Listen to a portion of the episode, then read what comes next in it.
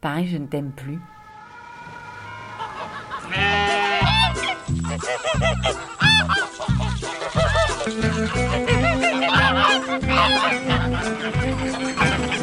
En 2014, Frédéric a quitté Paris qu'il habitait depuis plus de 20 ans. Quatre ans plus tard, assis dans le jardin de sa maison, sous un soleil d'automne, il revient sur ce changement d'herbage. On est aux Assions, en Ardèche. C'est à côté d'Evance, qui est le gros bled du coin. Et puis ici, on est dans un tout petit bled.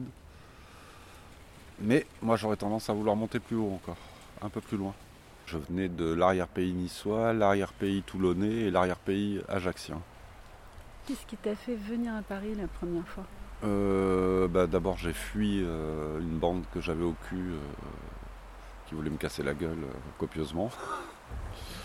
Puis j'ai rencontré ma compagne, la première, avec qui j'ai fait deux enfants. Et puis voilà, ça m'a, du coup, je suis resté à Paris. Puis je, le boulot aussi, je voulais travailler dans la presse. Donc euh, à l'époque, il n'y avait pas Internet et compagnie. La seule solution, c'était de monter.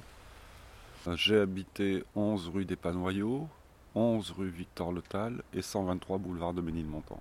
T'as habité combien de temps à Paris? 20, euh, 21 ans, je crois.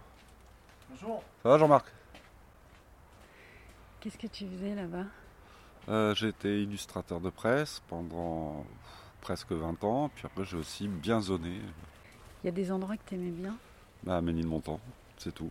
des- précisément Euh, des bars, Lou Pascalou, la Cale Sèche, enfin, qui s'appelait avant le Phoenix. Enfin voilà, les, les bars, les fiestas, la drogue, euh, tout ça. En fait, j'ai eu une vie de village à Paris pendant 20 ans. Alors que dans Paris, tu peux être très seul, alors qu'il y a 30 millions de personnes, ou 10 millions, je sais pas. Je me suis assez vite rendu compte que je... C'est le chat qui a décidé de faire du bruitage. Euh, je me suis assez vite rendu compte que, que je me faisais chier en fait, que c'était pas pour moi. Quoi. Il manquait la mer, il manquait la montagne, il manquait la nature. Et voilà, et très souvent je me le réveillais en me disant mais putain mais qu'est-ce que je fous là quoi? Qu'est-ce qui t'a le plus insupporté à Paris pour, pour que tu finisses par partir? La pression sociale. Euh, Alors, le, le poids de, de tout ce monde, toutes ces bagnoles, toutes ces dettes, tous ces trucs d'État, tous ces... j'en, j'en pouvais plus. Bah, que tout est payant. Tout. Tu, tu mets un pied dans la rue, ça y est, tu payes. À Paris, tu payes pour tout. Et ici, alors, euh, qu'est-ce que tu fais de tes journées? Bah, surtout de la musique.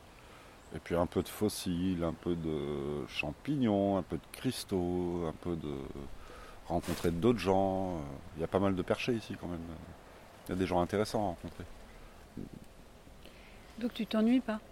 Ah, pas, pas une seconde ici. Jamais. D'abord, on a un cinéma, on, a, on est quand même un bled où il y a 10 cafés pour un petit bled de 3000 habitants, ça fait beaucoup de cafés. Euh, il y a beaucoup de concerts. Il y a beaucoup de gens de Paris qui viennent jouer ici, par exemple. Ça va, c'est très bien, tu as accès à tout le monde, du plus haut au plus bas.